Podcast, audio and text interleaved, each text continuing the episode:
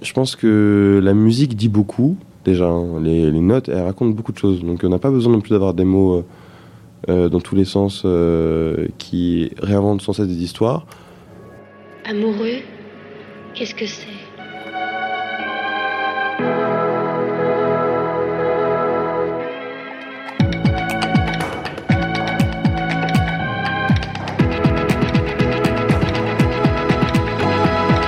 Un premier amour, c'est tellement.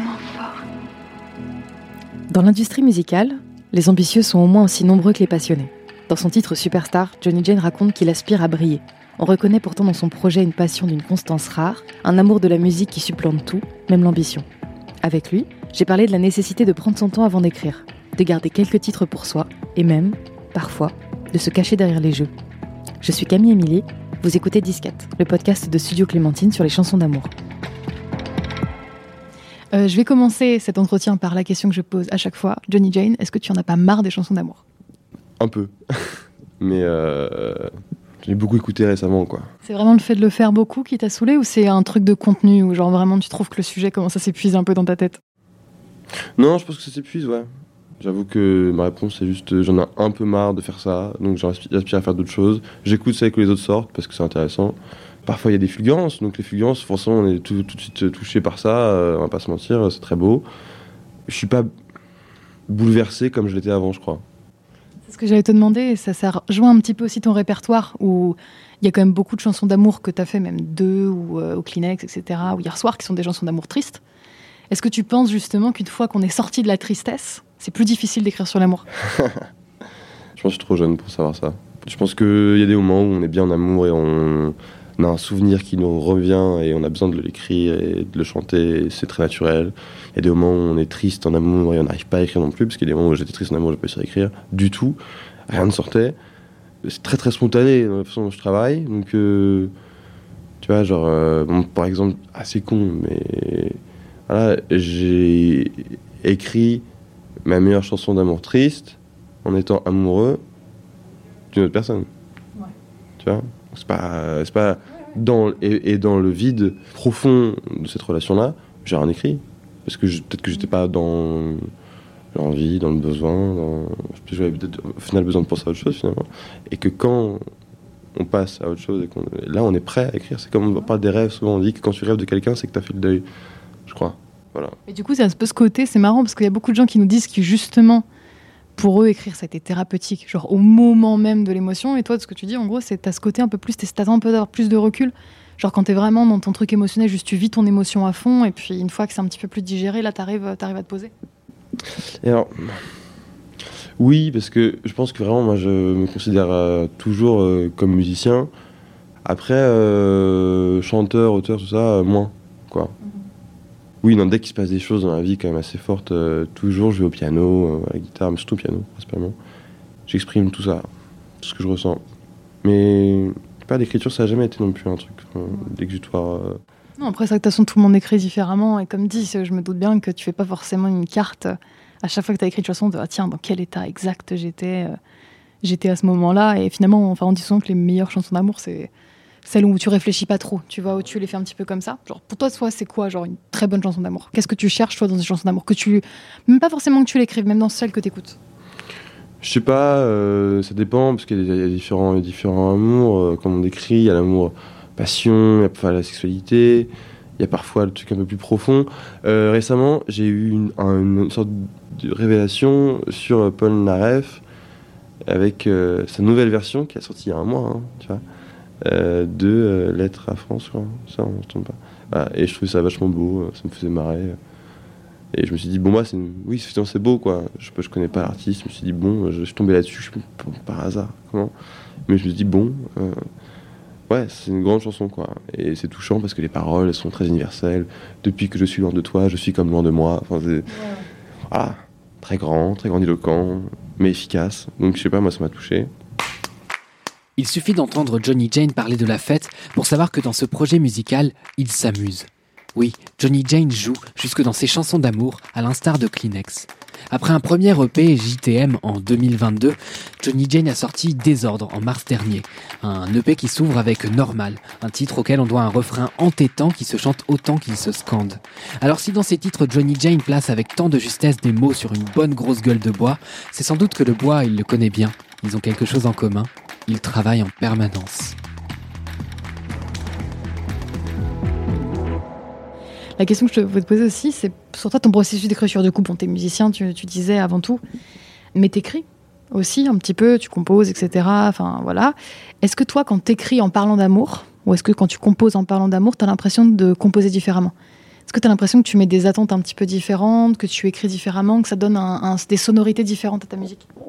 Bah, de, ma façon d'écrire l'amour, de manière générale, j'écris avec le tu, donc j'écris à la deuxième personne du singulier, donc euh, c'est pas euh, logiquement le même mood que quand j'écris euh, j'ai fait la fête toute la nuit, euh, je suis déglingué, je sais plus quoi faire de ma vie, c'est pas la même chose que tu me manques, tu vois. Donc oui, c'est pas, je pense pas la même chose forcément. Après, je vais encore une fois fouiller dans des choses intimes, vécues ou que je vis, donc euh, passées ou. Et après, c'est juste, je vais piocher dans des choses différentes. Et l'amour, j'ai l'impression que souvent, il se conjugue euh, avec euh, le tu, quoi. Tu me manques, tu machin. Ouais, bah puis après, c'est aussi ta façon d'écrire à toi. Et du coup, tu nous disais que tu piochais vraiment dans l'intime, même si parfois c'était avec plus de recul que quand tu es vraiment dans l'émotion. Est-ce que tu as des chansons, du coup, que tu t'es déjà un peu empêché de sortir? Parce que c'est vrai qu'on écrit parfois un peu pour soi, mais quand on fait ce métier comme toi, euh, c'est destiné aussi à aller devant un public. Est-ce qu'il y a des choses que tu t'empêchais de sortir en disant c'est trop personnel, c'est trop visé? Peut-être que au moment où je le sors, par rapport au moment où je l'ai écrit dans ma vie, c'est plus où j'en suis, donc je préfère pas. Est-ce que tu as déjà vécu ce moment-là? Mhm, ouais. Effectivement, je l'ai vécu. C'est vrai qu'il y a des choses que j'ai écrites qui sont personnelles et que j'ai pas spécialement eu l'envie de les partager, quoi. Parce que, je- voilà, Kleenex, euh, à l'inverse, euh, si on parle de ce morceau, c'est euh, le morceau, je crois, le plus impersonnel que j'ai jamais écrit, quoi. C'est plus une blague. Je l'ai fait en pensant même d'ailleurs à, à qui écrivait pour Francis Hardy. sous aucun prétexte. Donc oui, je l'ai fait en mode second degré. Des choses que j'ai écrites qui sont intimes, effectivement, donc j'ai pas sorti. Voilà. Il y a des choses que j'ai écrites, que j'ai envoyées à des personnes que j'ai aimées ou que j'aime, et qui sont des choses intimes entre deux personnes seulement. Il y a des choses que j'ai écrites qui restent juste pour moi, que personne n'a entendu à part moi, parce que c'est choses que j'ai besoin. Voilà. Et d'autres où je me suis dit, tiens, là, je touche un point où je peux parler à d'autres gens que à moi ou la personne que j'aime. Donc c'est vraiment ton, comment dire, pas ta priorité, mais un petit peu le chose que tu as en tête le plus, l'universalité, quoi, de te dire en gros quand je partage cette chanson avec le public, il faut que toi tu puisses te dire ça peut parler à d'autres gens, euh, etc. Tu as cette, réflexion-là. Je pense que la musique dit beaucoup, déjà. hein. Les, notes, elles racontent beaucoup de choses. Donc on n'a pas besoin non plus d'avoir des mots euh, euh, dans tous les sens qui réinventent sans cesse des histoires. Euh, Il y a des histoires que j'ai vécues qui sont très intimes et que j'estime, euh, dans cet aspect privé, être encore plus belles parce qu'elles sont justement secrètes. Quand tu regardes la chanson de maintenant, elle parle simplement du vide et du manque. C'est quelque chose de très très universel. On connaît tous le vide et le manque. Tu peux l'avoir par- même dans l'addiction, dans plein, dans plein- dans plein de choses, ça peut être lié.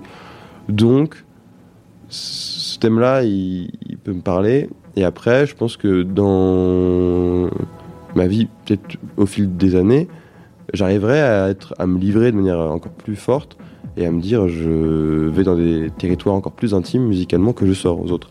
Mais pour l'instant, je crois que ça reste euh, trop dur pour moi. Et du coup, je peux aussi me cacher derrière euh, des jeux. Voilà, des jeux. Next, un jeu. Euh, si on regarde bien, j'ai choisi de sortir des chansons d'amour dans, dans JTM parce que c'était un peu le thème, etc. Mais dans, dans mes maquettes qui sont du coup euh, réservées qu'à moi pour l'instant et même aux gens avec qui je travaille, il n'y a pas que ça du tout. C'est pas, je, je suis pas qu'un chanteur qui fait des chansons d'amour et je pense pas du tout être que là-dedans.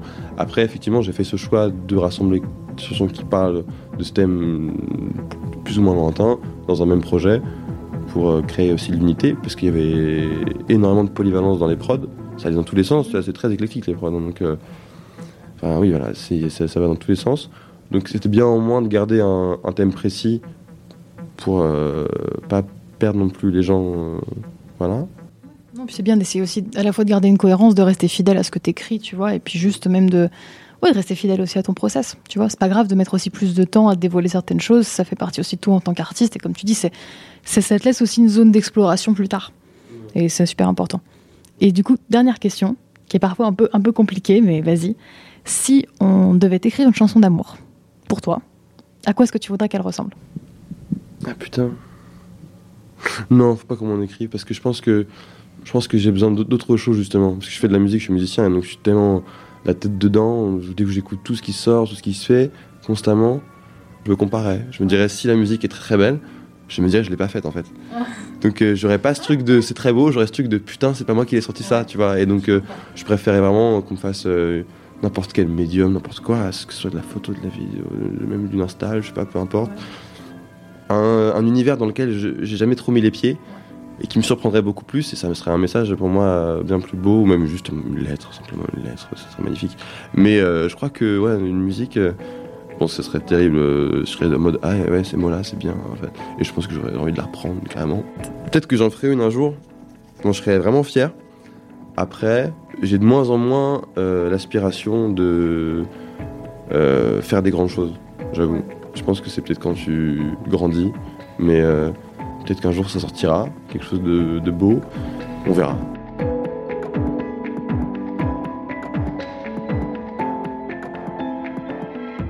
Vous avez écouté Disquette, le podcast Studio Clémentine consacré aux chansons d'amour et à celles et ceux qui les fabriquent. Je suis Camille, j'anime, produis et coécris ce podcast.